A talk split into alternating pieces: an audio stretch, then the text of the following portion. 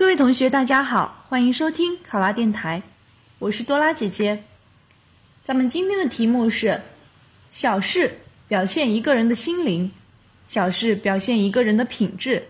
请以一件小事为题发表演讲。考生开始答题。各位考官，大家好，很荣幸今天能站在这里演讲。我演讲的题目是一件小事。光阴似箭，日月如梭，在这样一个信息爆炸的年代，我们的生活中常常会有一些非常非常细小的事情。对于大多数来说，他们是那么的微不足道，但是小事真的可以忽略吗？在我还是个孩子的时候，我身边几乎每一位父母都会告诉自己的孩子说：“如果你在马路上看到年纪大的老人，要扶他们过马路；他们摔倒之后，要扶他们起来。”现在还有多少家长有勇气这样教导自己的孩子？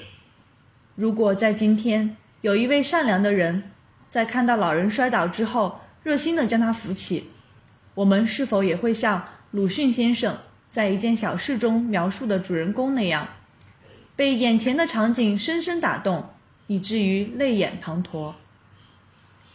恰恰就是这样一件件小事，每隔那么一段时间就会出现在我们的视野里，而后渐渐的忘却。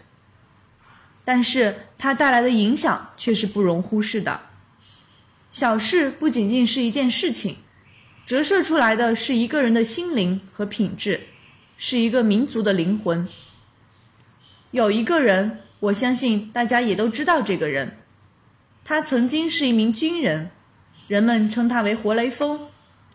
在部队里，他种菜、喂猪、做饭，干的全都是又脏又累的活。转业后回到鞍钢，他是一名普通的工人，先后做过六种工作，没有一件可以称得上大事。但无论在什么岗位上，他都以做到最好为自我要求，用一个荣誉书写着他在一个个平凡的岗位上创造的辉煌。而当谈到他自己住在不到四十平米的房子里，却一次次资助特困生。累计捐款十二万时，我们都会感到震惊。是的，他就是郭明义，一个做着微不足道的小事儿，却为别人带来感动和希望的人。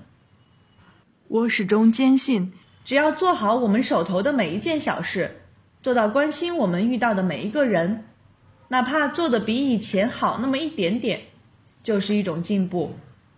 有一天。当我们在面对老人摔倒时不再犹豫，当我们全身心完成工作时，我们就会发现，原来我们的生活会变得如此有意义、有价值。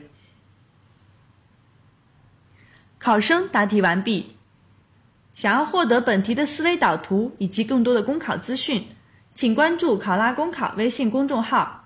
上考拉，考上了！我是多拉姐姐，咱们下期再见。